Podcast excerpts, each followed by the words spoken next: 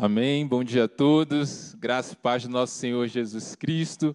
Que culto abençoado já estamos prestando ao Senhor. Tenho certeza que você já foi muito abençoado, já no tempo de adoração. Pessoas receberam milagres aqui, celebramos também aí, né, ultrapassamos 200%. Isso é sinal que Deus tem abençoado, tem cuidado da igreja. Ficamos felizes por tudo aquilo que nós recebemos quando temos esse encontro como corpo de Cristo, como comunidade de fé. E hoje nós vamos falar um pouco sobre por que, que somos tão abençoados.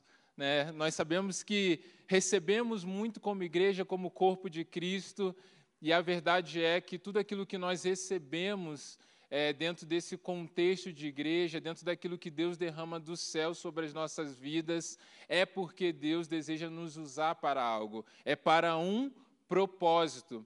E hoje, então, nós vamos falar sobre esse tema que já está sendo projetado aí. O que você está fazendo para alcançar os perdidos? Essa é uma pergunta que você precisa fazer para si mesmo. Eu sei que nós fazemos muitas coisas, recebemos muitas coisas, temos muitas coisas, mas hoje eu gostaria de, de trazer essa pergunta mesmo para nos provocar: o que é que você está fazendo para alcançar os perdidos? Né, você um dia foi encontrado, você um dia foi alcançado, você um dia foi resgatado a partir do Evangelho, a partir das boas novas de Jesus Cristo, que se entregou na cruz pela sua vida. E hoje há pessoas também à sua volta que precisam de alguém que possam também resgatá-las. Né? Talvez você lembre aí agora quem foi a pessoa que te resgatou, quem foi a pessoa que Jesus usou para falar com você. E hoje você é alguém que conhece Jesus. E agora, quem são as pessoas que você será usado para que esse processo continue? Então é sobre isso que nós vamos falar é uma mensagem ou um tema que tem queimado muito ao meu coração. É, não sei quantos aqui foram na célula essa semana, mas quem foi já está sabendo que no mês de agosto nós teremos uma ação evangelística. É, vamos fazer essa ação evangelística através das células. É uma ação que vai envolver toda a igreja. Nós, na célula, no último culto de célula que tivemos, nós tivemos o testemunho aqui da Tamara, que Deus testemunho de como ela foi alcançada numa célula do amigo, que é um encontro que nós fazemos e convidamos, né, os nossos amigos para compartilhar daquilo que nós temos experimentado nesse ambiente de célula, mas essa ação evangelística que nós vamos fazer é o contrário. Né? Nós não vamos convidar as pessoas, mas nós vamos sair e vamos nas ruas, shopping, lojas, supermercado, levar a mensagem do Evangelho. E eu espero poder contar com você. Eu espero que você esteja animado, que o seu coração esteja queimando, né? Sobre participar daquilo que Deus quer fazer na cidade de Curitiba através da igreja. E essa mensagem vem também para nos inspirar, para nos mover, para nos dar também uma direção, para preparar o nosso coração para aquilo que Deus quer fazer. E hoje, se talvez a resposta sua seja nada, não estou fazendo nada, ou estou fazendo pouco, ou posso fazer um pouquinho mais. Tenho certeza que através daquilo que a gente vai ver aqui hoje, vai nos dar um norte de como ter uma postura de alguém que Deus pode usar para alcançar os perdidos. Amém? Então, abra sua Bíblia no livro de Atos, capítulo 3. A gente vai ler do versículo 1 ao 10.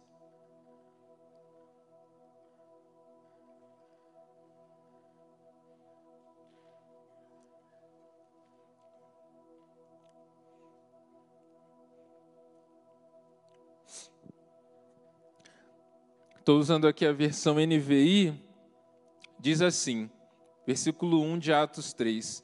Certo dia, Pedro e João estavam subindo ao templo na hora da oração, às três horas da tarde. Estava sendo levado para a porta do templo, chamada Formosa, um aleijado de nascença, que ali era colocado todos os dias para pedir esmolas aos que entravam no templo. Vendo que Pedro e João iam entrar no pátio do templo, pediu-lhes esmola. Pedro e João olharam bem para ele, e então Pedro disse: Olhe para nós. O homem olhou para eles com atenção, esperando receber deles alguma coisa. Disse Pedro: Não tenho prata nem ouro, mas o que tenho, isto lhe dou. Em nome de Jesus Cristo Nazareno, ande. Segurando-o pela mão direita, ajudou-o a levantar-se, e imediatamente os pés e os tornozelos do homem ficaram firmes e de um salto pôs-se de pé e começou a andar. Depois entrou com eles no pátio do templo, andando, saltando e louvando a Deus. Quando todo o povo o viu andando e louvando a Deus, reconheceu que era ele, o mesmo homem que costumava mendigar sentado à porta do templo, chamada Formosa. Todos ficaram perplexos e muito admirados com o que lhe tinha acontecido. Amém? Querido, então é a partir desse texto que eu quero falar sobre, sobre esse tema, para nos levar a termos uma postura de pessoas que alcançam aqueles que ainda não foram alcançados.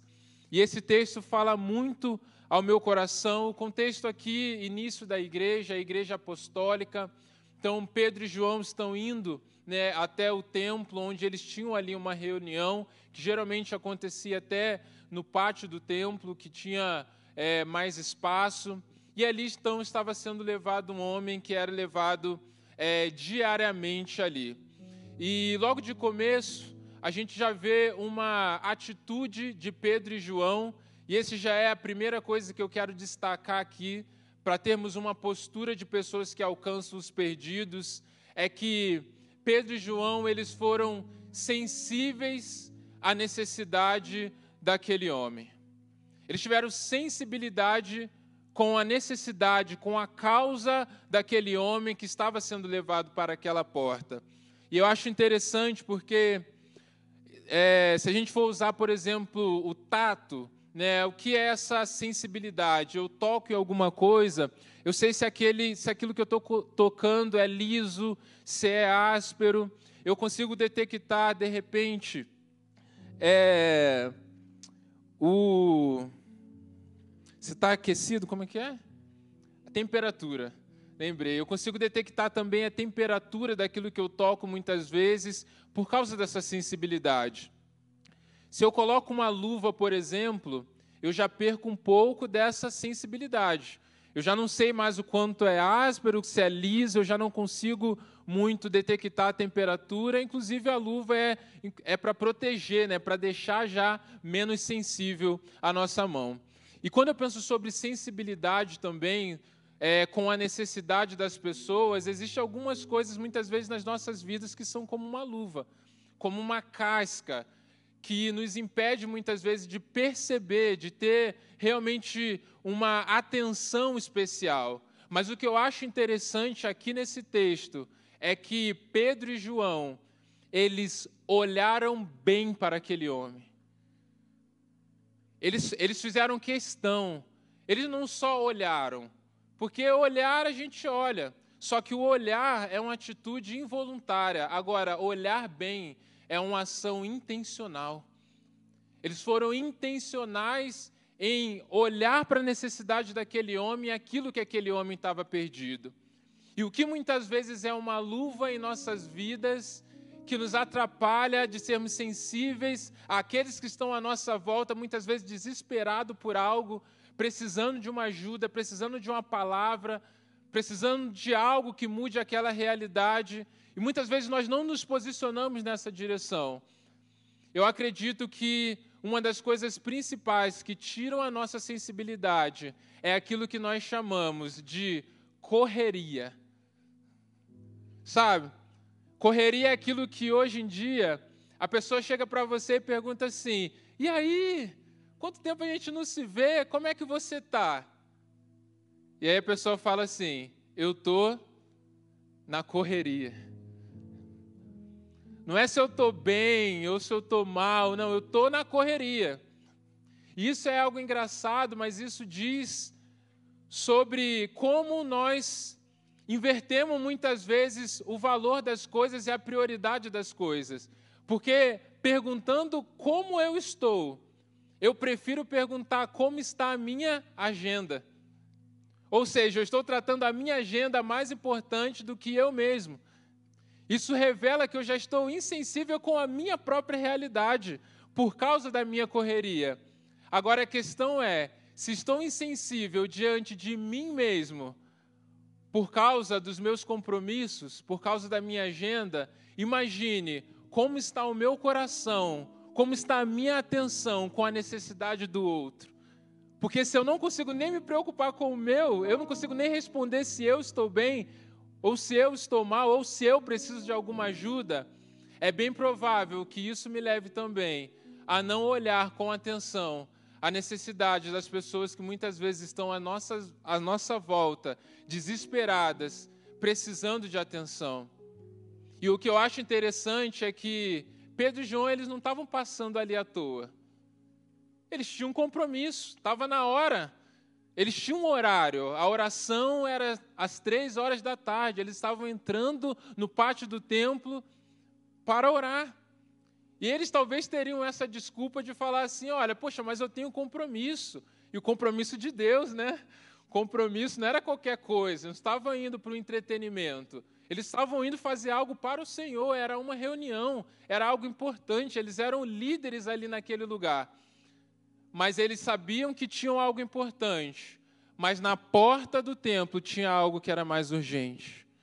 E entre fazer aquilo que tinha uma importância e entre dar uma resposta para aquilo que era urgente, eles entenderam a urgência porque eles foram sensíveis àquela necessidade. Então, a primeira coisa para nós sermos resposta, para alcançarmos aqueles que estão à nossa volta precisando de algo, que nós temos a responsabilidade de levar, é deixar muitas vezes de lado a nossa agenda e entender de Deus aquilo que é mais urgente, aquilo que é mais importante. Será que na sua agenda tem espaço para que Deus te use, para que você faça algo para alcançar os perdidos? Os perdidos? Será que quando você começa a semana, e eu sei que muitos fazem isso no domingo, né? Estão pensando o que, que vai ser na segunda, na terça, na quarta. Será que você tem um espaço vago para que Deus possa colocar alguém na sua vida durante a semana e você dar uma palavra a essa pessoa e você ajudá-la em algo e você levar uma resposta daquilo que muitas vezes você recebeu até hoje? Porque é isso que Deus espera de nós. Que a gente não fique preso muitas vezes numa agenda na nossa correria, mas que estejamos conectados com Ele. E muitas vezes isso vai exigir uma ação intencional de acordarmos e falarmos: Senhor, eu sei que eu tenho muitas coisas para fazer, eu sei que muitas coisas do que eu vou fazer é importante, mas eu abro mão da minha agenda, coloco diante do Senhor, para que o Senhor haja, para que o Senhor me dê uma oportunidade de falar do teu amor e de pregar a tua palavra. Essa é a postura de alguém que faz algo para alcançar os perdidos. Agora, muitas vezes, quando estamos presos apenas na nossa rotina, as coisas vão passando, os horários vêm, o despertador toca e as oportunidades que nós temos de cumprir o propósito do Senhor são perdidos. Por quê? Não é porque não apareceram, é porque quando apareceram, nós não olhamos bem. Não olhamos bem para aqueles que estavam à nossa volta.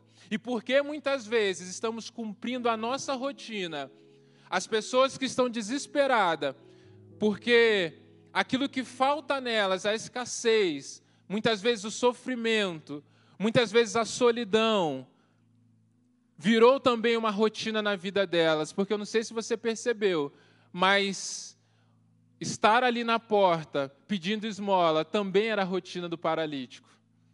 Era a rotina dele, era a agenda dele também diária. Mas porque Pedro e João decidiram mudar a rotina deles, a rotina também daquele aleijado foi mudada para sempre. O dia que você permite que Deus mude a sua rotina, a rotina daqueles que estão longe de Jesus será mudada também através da sua vida. E esse é o papel da igreja. Amém? A segunda coisa que a gente olha aqui, depois da sensibilidade, é que Pedro e João, eles tiveram disponibilidade. Então, primeiramente, eles olham para aquele homem e falam assim: olha, olha para nós. E aquele homem olhou atentamente, esperando receber deles então alguma coisa. Mas eles dizem: Eu não tenho prata, também não tenho ouro, mas o que nós temos, isto eu te dou. Ou seja, aquilo que eu tenho está à disposição. Aquilo que eu tenho, eu, eu coloco à disposição, à sua disposição. Eu entrego aquilo, eu estou te dando aquilo que eu tenho. Mas sabe por que, que nós muitas vezes é, não nos disponibilizamos? É porque muitas vezes nós olhamos para aquilo que nós não temos. E por causa daquilo que nós não temos, também não disponibilizamos aquilo que temos. Porque eu posso achar muitas vezes, ah, eu tenho pouco para dar. Mas às vezes eu tenho pouco para dar e eu não dou esse pouco, porque eu acho que para dar alguma coisa eu tinha que ter muito. Quando na verdade o que Deus precisa é que eu dê aquilo que eu tenho. É o ponto de partida é aquilo que eu tenho. Deus ele não quer usar o que eu não tenho. Ele usa aquilo que está em mim, aquilo que ele já fez na minha vida, aquilo que eu já recebi. Ninguém precisa ter todas as coisas. A verdade é, é que sempre terá mais coisas que nós não temos do que coisa que nós temos. Porque isso é ser corpo. Isso é ser família de Deus. Ninguém precisa, nenhum membro do corpo, nenhum, aqui no contexto indivíduo, precisa ter todas as coisas. Agora, o pouco que eu tenho, que é a minha parte, eu preciso disponibilizar, porque se todos disponibilizam aquilo que eu tenho, aí é que o corpo se torna completo para cumprir o propósito. Então, o nosso papel é disponibilizarmos, colocarmos diante de Deus aquilo que nós temos, porque quando disponibilizamos aquilo que nós temos, é que Deus ele nos usa como um meio para que as pessoas sejam alcançadas porque nós somos o meio pelo qual Deus ele quer fazer a obra dele aqui. Ou seja, há um Deus que tem um propósito, que tem uma intenção de salvar a todos, há aqueles que precisam dessa resposta, dessa palavra, de ouvir as boas novas, e eu estou no meio. E tem uma palavra que o apóstolo Paulo usa, que ilustra muito bem isso ele usa a palavra embaixadores. Em 2 Coríntios 5:20 diz: "Portanto, somos embaixadores de Cristo, como se Deus estivesse fazendo o seu apelo por nosso intermédio. Por amor a Cristo, lhes suplicamos, reconciliem-se com Deus. Ou seja, a autoridade de Deus agindo através de nós. Nós somos embaixadores dele. Ou seja, o que é ser um embaixador? Embaixador, por exemplo, a sua casa, ela não é a sua casa. Embaixador, quando ele está em missão, o lugar que ele mora é temporário. Não é a casa dele. O embaixador, a mensagem que ele leva, também não é, ele não fala aquilo que ele quer ele fala aquilo que ele foi enviado para falar, para levar. O sucesso do embaixador não é o sucesso dele. O sucesso do embaixador é o sucesso do quê? Do reino que ele foi, da nação que ele foi enviado. Ele não está ali por um propósito pessoal, ele está ali representando uma nação. E nós também, dessa forma, servimos ao Senhor. Eu e você somos representantes do reino dele aqui na terra. A sua casa que você ama é temporária. Deus tem uma casa melhor para você.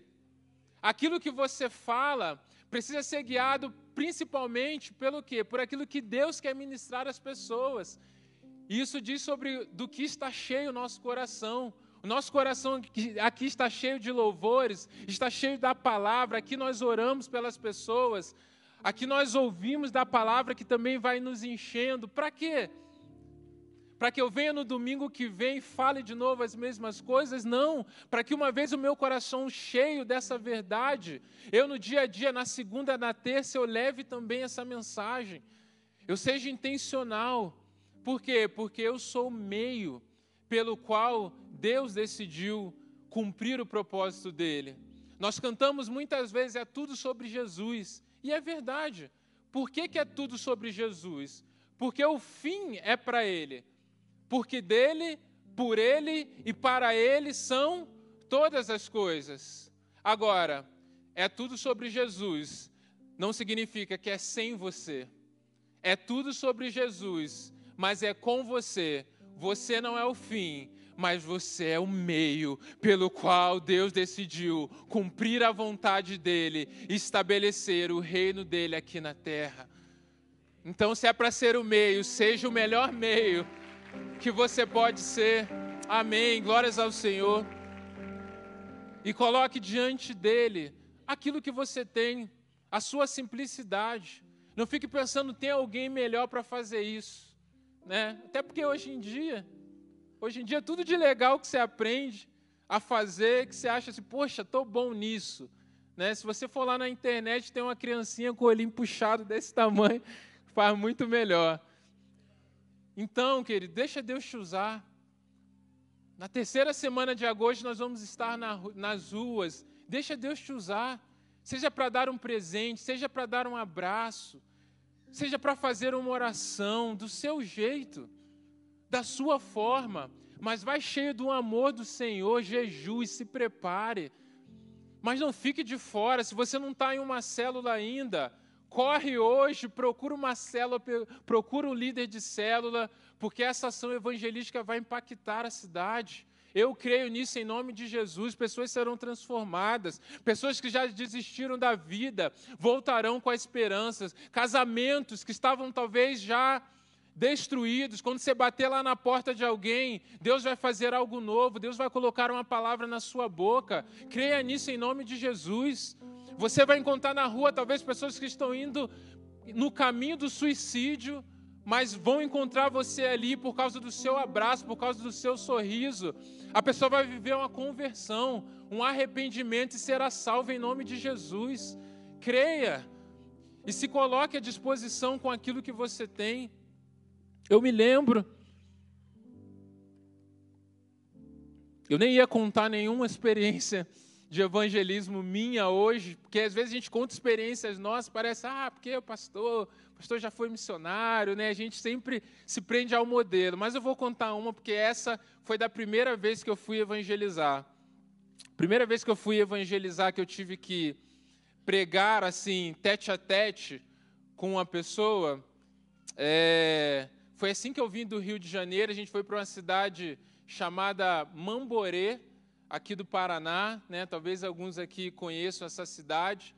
Aí tem gente lá, ó. Aí, ó. Então tem gente aí do, do interior do Paraná que conhece. E eu não tinha experiência de evangelizar pessoas conversando, aconselhando. A experiência que eu tinha era convidar a pessoa para ir na igreja. Vai ter um culto evangelístico, vai ter teatro, a gente fazia algo na, lá na igreja que era sair no bairro convidando para o culto. E muitas pessoas iam até o culto e se convertia, era mais assim. Mas como eu vim para ser um missionário, então em algum momento eu ia ter que evangelizar as pessoas. E quem já fez a viagem com o Projeto Vida sabe que tem a ação social. E aí tem corte de cabelo, algodão doce, pintura para as crianças, e aí tem a barraca lá do aconselhamento. Ali é onde a gente ministra as pessoas, elas podem abrir ali o coração à necessidade e a gente ministra biblicamente. A gente é, leva que Jesus é uma resposta para a vida das pessoas, uma resposta de esperança, uma resposta de fé. E é tremendo o que Deus faz ali naquela tenda. Mas eu, primeira vez, tinha 19 anos, eu fui lá e falei assim: eu vou ficar no algodão doce, né? Então dava um, comia um, e vamos lá, algodão doce. E é interessante porque a barraca do, algodão doce, ela nunca para. É assim, se é do nove ao meio-dia ação social, é o único lugar que nunca para. Porque as crianças vêm com a boca assim, ó, toda cheia de açúcar já em volta, mas ela fala, Ti, primeira vez, Ti, não peguei não. E a gente lá vai dando, né? E aí, e eu estava lá, tranquilo, mas naquele dia aconteceu o seguinte, a tenda do aconselhamento ficou cheia e a fila do algodão doce estava vazia. E aí os missionários mais experientes ficavam lá aconselhando as pessoas, dando uma palavra, evangelizando. E eu estava lá na minha. Daqui a pouco enche, acabou os missionários disponíveis ali na tenda. E aí eu estou lá, e aí vem o pastor da equipe falar comigo. E aí, Daniel, você é novo aqui, você já tem experiência evangelizando? Eu falei assim: não, não tenho. Mas você fez o treinamento? Eu falei: não, pastor, nunca fiz o treinamento, mas você já viu alguém fazer? Eu falei assim: pastor, também eu não tive ainda oportunidade de ver, porque eu estou aqui no algodão doce. Ele bateu nas minhas costas: é, meu filho, então vai pela fé. Aí eu falei assim: Jesus, me ajuda. E aí eu falei, poxa, pensei, poxa, podia ser um jovem, né? Eu com 19 anos, uma linguagem mais fácil. E cheguei lá, era um senhor. Estava sentado numa cadeira, com outra cadeira de, de frente para ele, que eu ia sentar para começar a conversa. E aí tinha uma questão de comunicação também, porque na época, né, eu cresci na, na Baixada Fluminense. Então, é, se você já foi no Rio, você sabe como uma linguagem muito carregada de gíria. E gírias que não tem aqui no Paraná. Então, e tinha gírias que a pessoa me perguntava, o que, que significa isso? Eu falava, ah, em português não sei, só sei na gíria. Então, não tinha muita linguagem ali, mas eu fui. E aí, tio, o cara nem... Continuou sério, eu sentei. Mas como eu sou envolvido, né, era envolvido com futebol, assim, homem, né? Você entra assunto no futebol, desenrola uma conversa, e aí conta umas piadas, ele vai ficar mais feliz. Esse vai ser meu aconselhamento. Né? Fazer ele sair dali feliz. E aí, que time você torce? Não gosto de futebol. Pronto, acabou meu evangelismo ali. Acabou minha estratégia que eu coloquei todas as fichas. E aí não tinha muita conversa, na hora me veio. Eu vou contar a história, um pouco de algumas histórias engraçadas. Né? Eu falei, eu queria que ele ficasse feliz, que eu tinha com meu pai. Né? Porque quando eu jogava futebol, eu saía, trem, é ônibus, é embaixo de chuva, e a gente tem muitas histórias engraçadas, eu e meu pai, desse período. E eu comecei a contar algumas histórias, fazer ele rir, para ver se ele ficava mais simpático.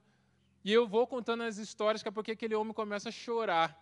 Falei, pelo amor de Deus, eu vim aqui para aconselhar esse homem, para ver se ele fica mais feliz, e ele começa a chorar.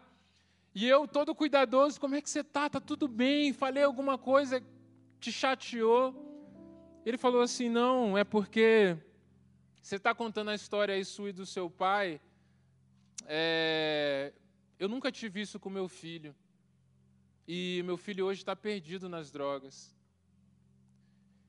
E eu saí daqui, estou vindo aqui andando por essa praça porque a minha esposa me chutou de casa. Eu sou alcoólatra. Eu chego embriagado em casa toda noite e ela não quer saber mais de mim. E aí eu falei, eu acho que agora é a hora que eu falo de Jesus.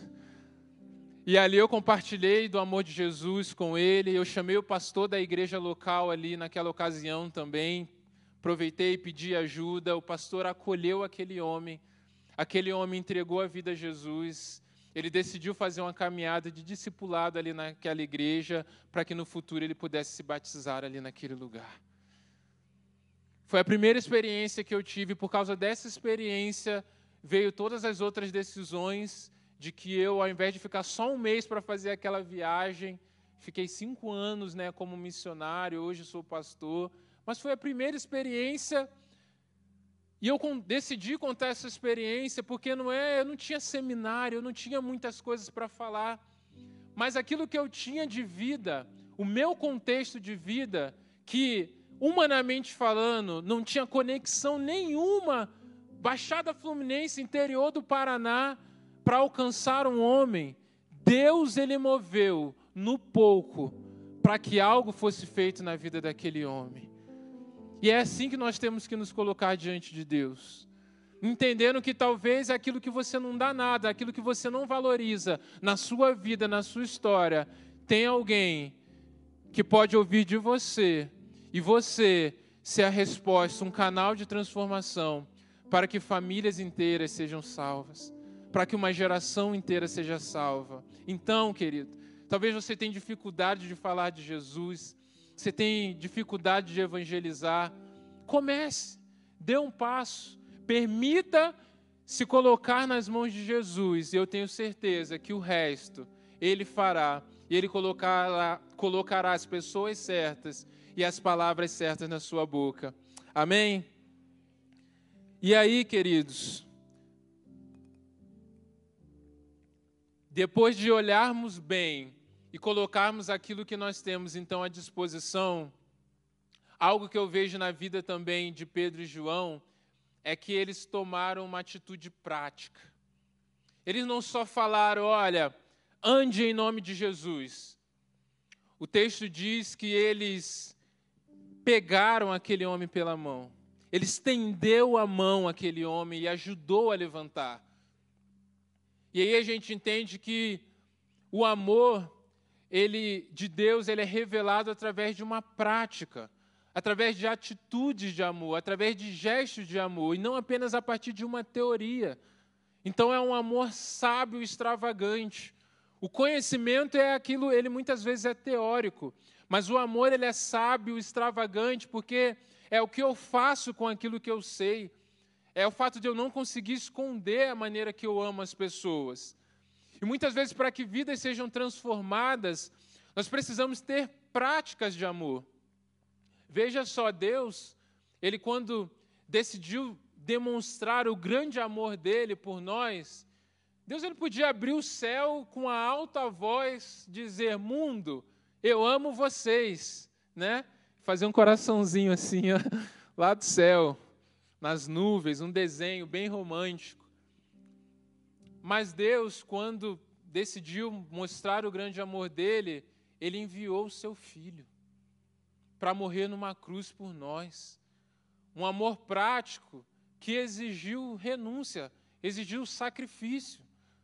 Então Deus ele tem um amor prático para quê? para que eu e você também possamos amar de maneira prática, para que o mundo conheça o amor de Cristo através das nossas vidas. Esse foi o gesto de amor. Só que muitas vezes nós ficamos na teoria. E muitas vezes, porque ficamos na teoria, revelamos como igreja muito mais aquilo que somos contra do que aquilo que somos a favor. Jesus ele veio e ele se colocou contra o pecado, mas ele agiu em favor da remissão dos pecados. Ou seja, eu sou contra o pecado, mas eu sou a favor da salvação, ou seja, eu me comprometo com a salvação. Eu me sacrifico para que pessoas sejam salvas, mas eu sou contra o pecado. Agora, quando nós não agimos como, com, com amor, quando nosso amor não é revelado de maneira clara, às vezes revelamos muito mais para o mundo aquilo que nós somos contra. Vamos usar, por exemplo, o exemplo do aborto.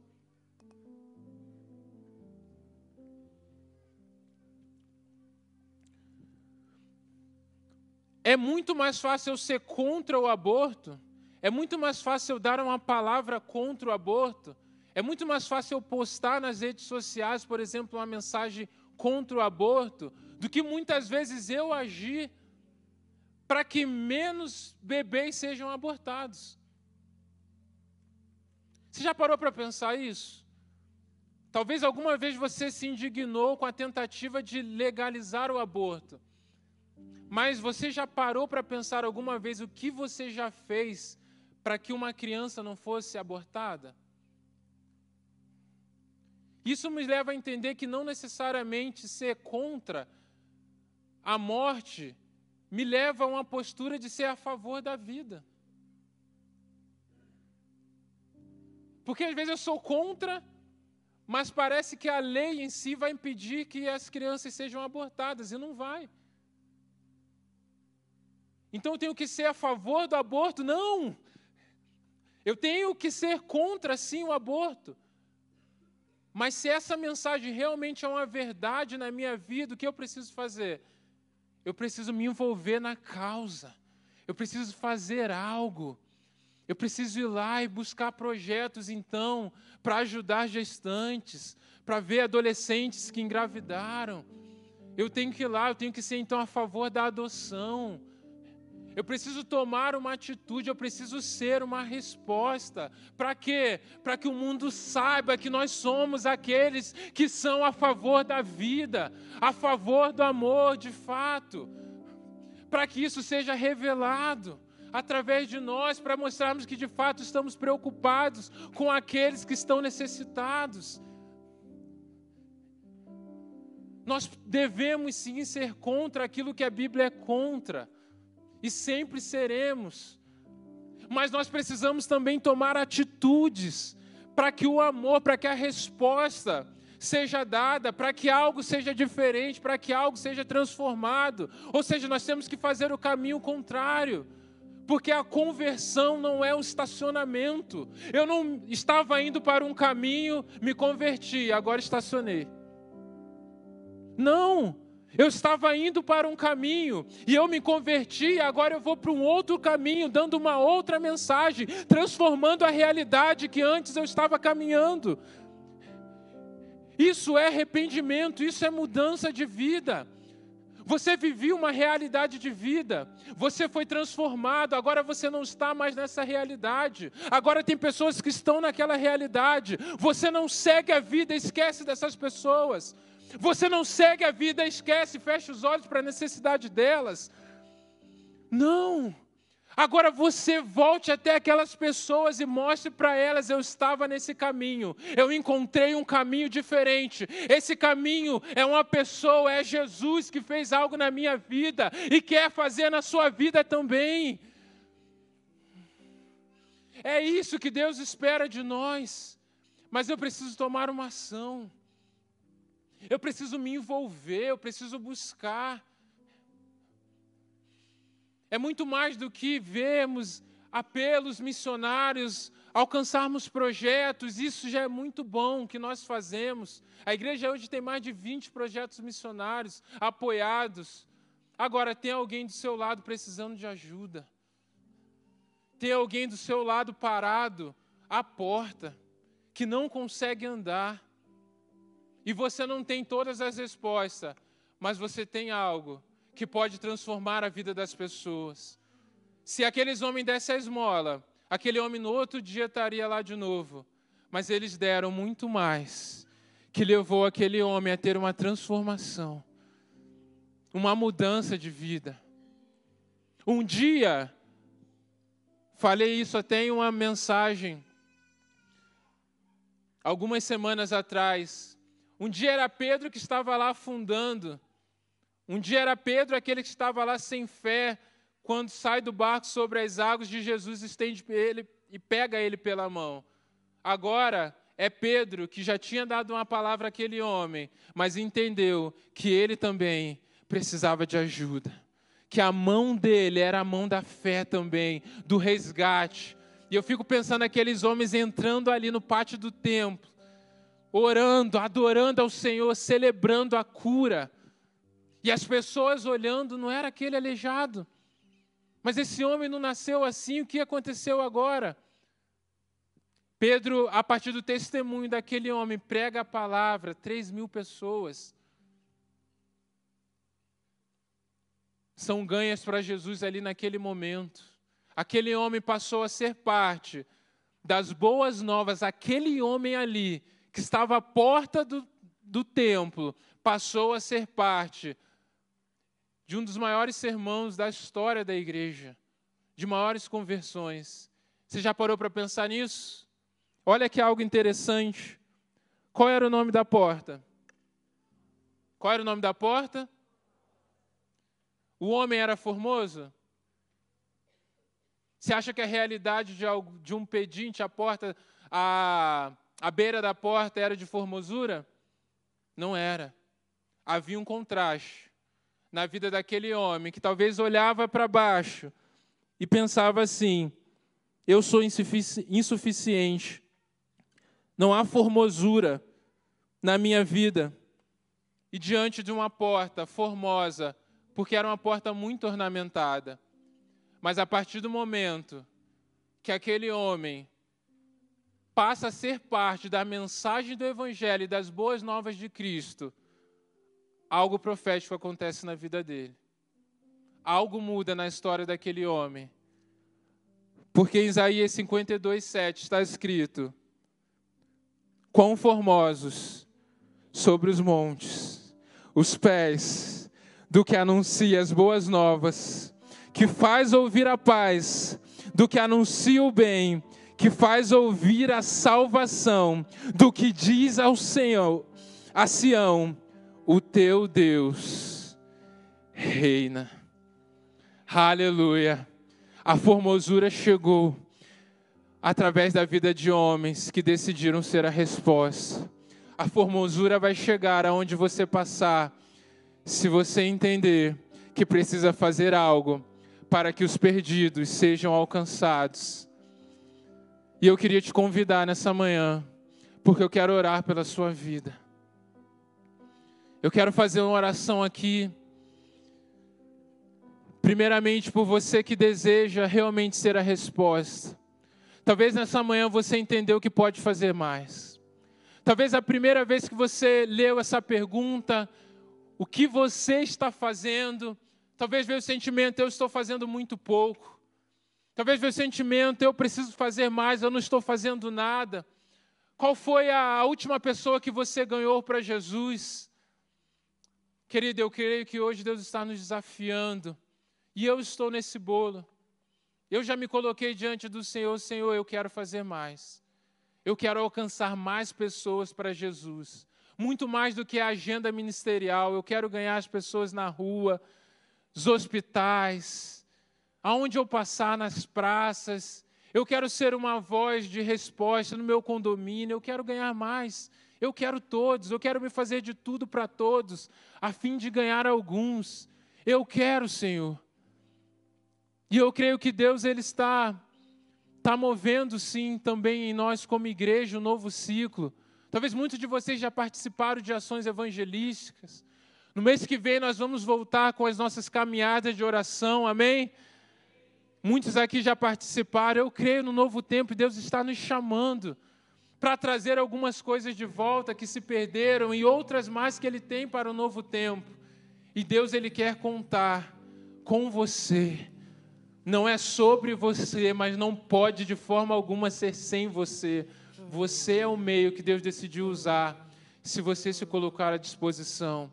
Se seu coração está queimando por isso, você quer se colocar diante do altar do Senhor, falando: Senhor, eu preciso, eu preciso fazer algo, algo a mais do que eu estou fazendo até hoje, para alcançar os que estão perdidos. Saia do seu lugar e venha até o altar do Senhor e nós vamos orar. Eu. Talvez você ouviu tudo isso,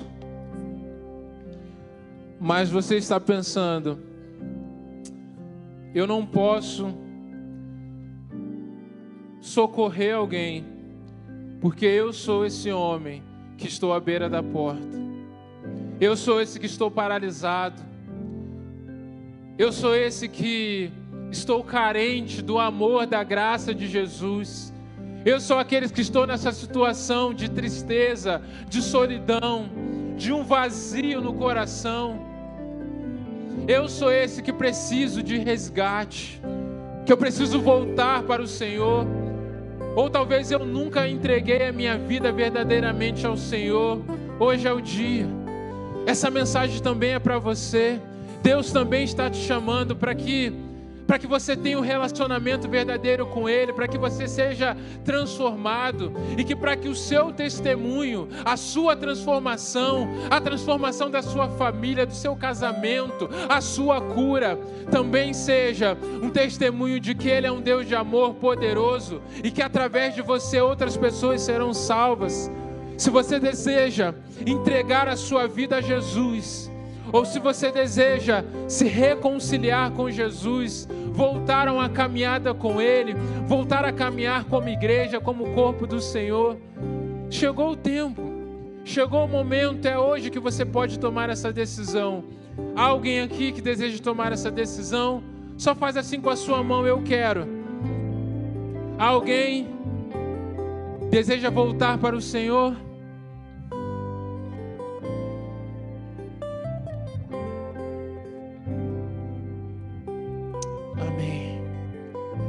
Queridos, eu creio que essas cadeiras que estão vazias, todas elas serão ocupadas por pessoas que você irá trazer, por pessoas que Deus vai usar você para ganhá-las.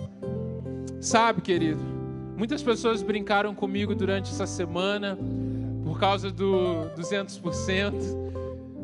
E e algo que eu estava pensando durante essa semana. Eu vou profetizar agora sim 200%, mais 200% de almas para o Senhor. Porque para um mês, amém. Glórias ao Senhor. Se cada um de nós ganharmos uma pessoa para Jesus, esse mês extraordinário se tornará ordinário. Será o normal. Se cada um de nós, todos os anos, ganharmos pelo menos uma pessoa para Jesus, alcançaremos 200% sempre. Porque teremos 200% de almas a Jesus todos os anos, 200% de batismo todos os anos. Amém? Querido, que esse mês de 200% seja um marco profético para nós do que Deus quer que alcancemos 200% de almas para Ele, para a glória e honra do nome dEle, e você é parte disso, amém?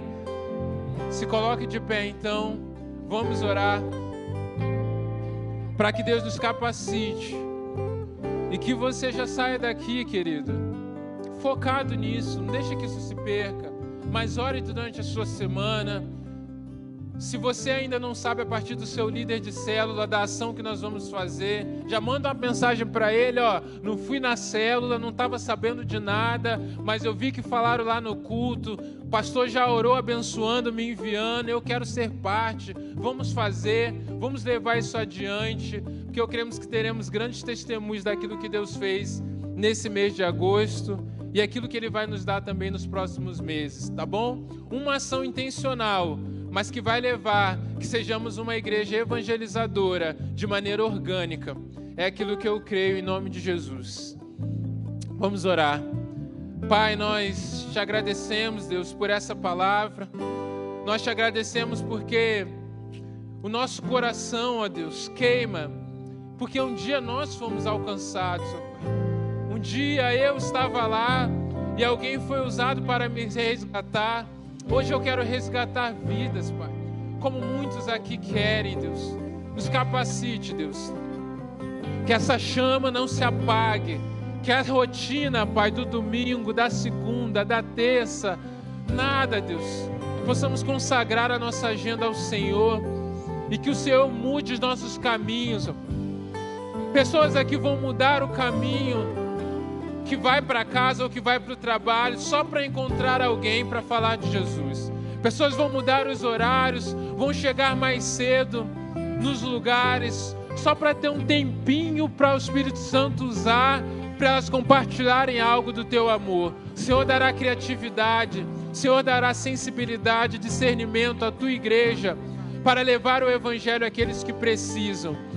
Nós entendemos, ó Pai, a igreja não é a chegada, a igreja é o ponto de partida. Então nós saímos daqui hoje, Pai, enviados como missionários, como embaixadores do teu reino, para levarmos as boas novas do evangelho com as nossas ações, com as nossas palavras, de todas as formas, até que todos sejam salvos, para a glória e honra do teu nome. Que seja assim, em nome de Jesus. Amém. Aplauda o Senhor mais uma vez.